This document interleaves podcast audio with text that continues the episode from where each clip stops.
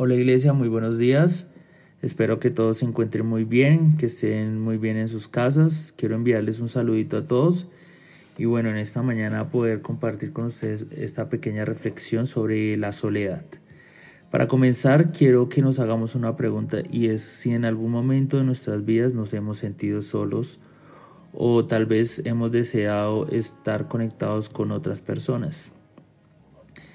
Y yo creo que es así. Muchos de nosotros en muchos momentos nos hemos tal vez sentido solos, eh, nos hemos sentido sin apoyo, hemos sentido tal vez incluso que eh, no vemos que Dios responda a nuestras oraciones.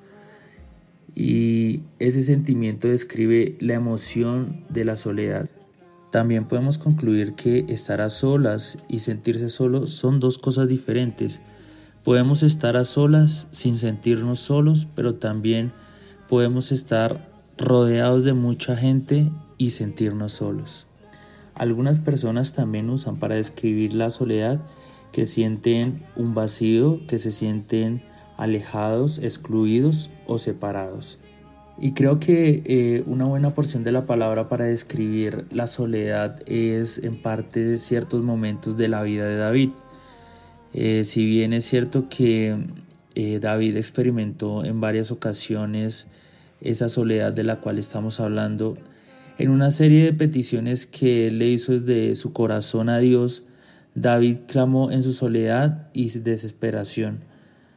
Su propio hijo en ese momento se levantó contra él, los hombres de Israel lo persiguieron y se, y se vio obligado a huir de esa ciudad y dejar su casa y su familia. En este momento vemos estas palabras de David que están en el Salmo 25 del 16, vamos a leerlo desde el 16 hasta el 21, que dice así, vuelve mi rostro y tenme compasión, pues me encuentro solo y afligido. Crecen las angustias de mi corazón, líbrame de mis tribulaciones, fíjate en mi aflicción y en mis penurias, y borra todos mis pecados. Mira cómo se han multiplicado mis enemigos y cuán violento es el odio que me tienen. Protege mi vida, rescátame. No permitas que sea avergonzado, porque en ti busco refugio. Sea mi protección la integridad y la, y la rectitud, porque en ti he puesto mi esperanza. Y es muy interesante ver cómo el único recurso de David fue volverse a Dios y suplicar por la misericordia y la intervención de Dios. Porque en ese momento donde él se sentía solo y afligido, David sabía que su única esperanza estaba en Dios. Y creo que no hemos entendido el verdadero propósito de la soledad. La soledad es tal vez algo con lo que tendremos que lidiar el resto de nuestras vidas. Es bien interesante ver que la palabra solo nunca se usa en el Nuevo Testamento para describir a las personas. En el Nuevo Testamento la palabra solo solo aparece dos veces y en ambas ocasiones se refiere a lugares desiertos. Vamos a ir a Marcos 1.45. En esta porción de la palabra vemos que es la historia de una persona que tenía lepra y se acercó de rodillas suplicándole a Jesús que lo sanara y Jesús hizo el milagro y lo sanó. Pero el 45 dice así, pero él salió y comenzó a hablar sin reservas, divulgando lo que había sucedido. Como resultado Jesús ya no podía entrar a ningún pueblo abiertamente, sino que se quedaba fuera en lugares solitarios. Aún así, gente de todas partes seguía acudiendo a él. Esta es la primera vez que vemos en el Nuevo Testamento que se nombra la palabra solitario. La otra está en Lucas 5:16. Vamos a leerlo desde el 15 que dice así. Sin embargo, la fama de Jesús se extendía cada vez más, de modo que acudían a él multitudes para oírlo y para que lo sanara de sus enfermedades. El 16 dice así, él por su parte solía retirarse a lugares solitarios para orar. Y me parece tremendo esto que les estoy compartiendo porque siento que el verdadero propósito de estar solos o de la soledad es de una u otra forma sacar lo mejor de nosotros. Sacar nuestra mejor versión como vimos en cuando David comenzó a clamar a Dios porque estaba solo y afligido. Esa debe ser nuestra actitud en tiempos de angustia, en tiempos de soledad, buscar ese refugio en Dios. Y yo siento que de una u otra forma el enemigo ha querido cambiar el verdadero propósito de esos tiempos que a veces pasamos de soledad y de aflicción. Sobre todo siento que en nuestra juventud ha querido atacar muy fuerte eh, eh, en este tema y es que de la soledad los lleva a la depresión. Y por eso es que podemos ver que se presentan tantos suicidios porque hay gente que no se siente amada, porque hay gente que no siente que siente ese vacío y que no siente el amor de las personas, porque hay gente que siente que están solas en este mundo. Y también esto es una palabra que nos debe animar a compartir de Dios a los demás, a dar amor a nuestros prójimos, a dar amor a los que necesitan una palabra de aliento, una palabra eh, de Dios, una palabra de ánimo. Esta también es una invitación a que no callemos, a que no nos dé miedo ni pena eh, poder compartir el Evangelio a aquellas personas que no conocen aún de Dios, pero están pasando por momentos de soledad y, y el enemigo quiere em, usar estos momentos para comenzar a atacar a sus mentes, comenzar a atacar a sus corazones.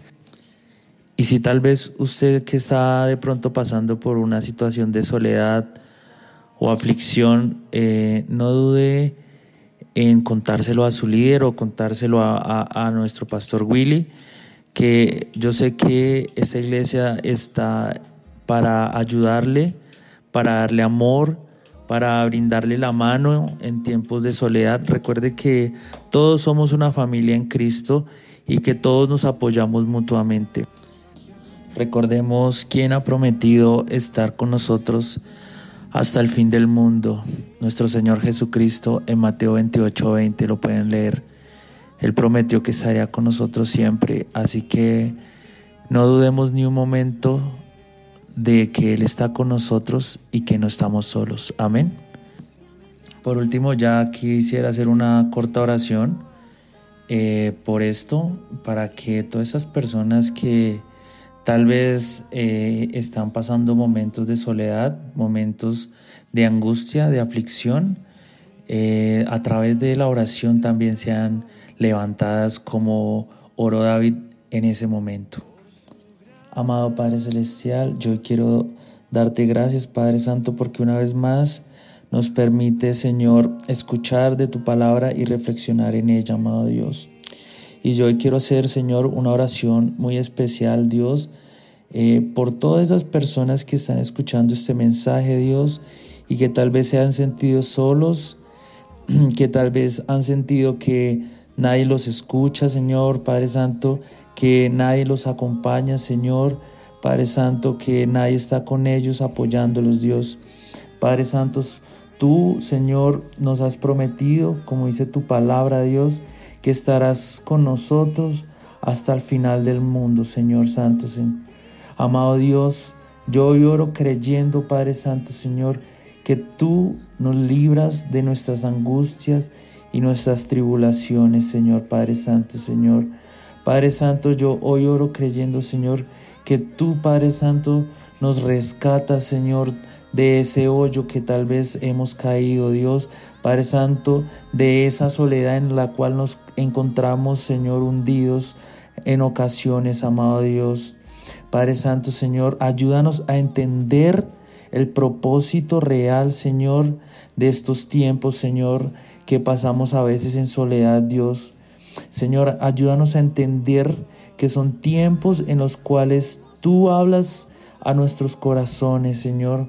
Son tiempos, Señor, aunque de soledad y aflicción, son tiempos, Dios, en los cuales tú, Señor, te manifiestas en nuestras vidas. Padre Santo, son tiempos con un propósito divino, Señor. Padre Santo, Señor, ayúdanos a entender que la soledad, Señor, saca lo mejor de nosotros, amado Dios. Te doy gracias, amado Dios, por cada persona, Señor, que en este momento se encuentra, Señor, orando conmigo, Señor. Gracias, Padre Santo, aún por las personas que no han escuchado este mensaje de Dios. Yo oro por ellas, Dios, por esas personas, Señor, que se encuentran en sus casas y que tal vez están pasando momentos de soledad, Señor. Padre Santo, oro especialmente por ellas, Señor, que tal vez han tenido pensamientos de suicidio, amado Dios.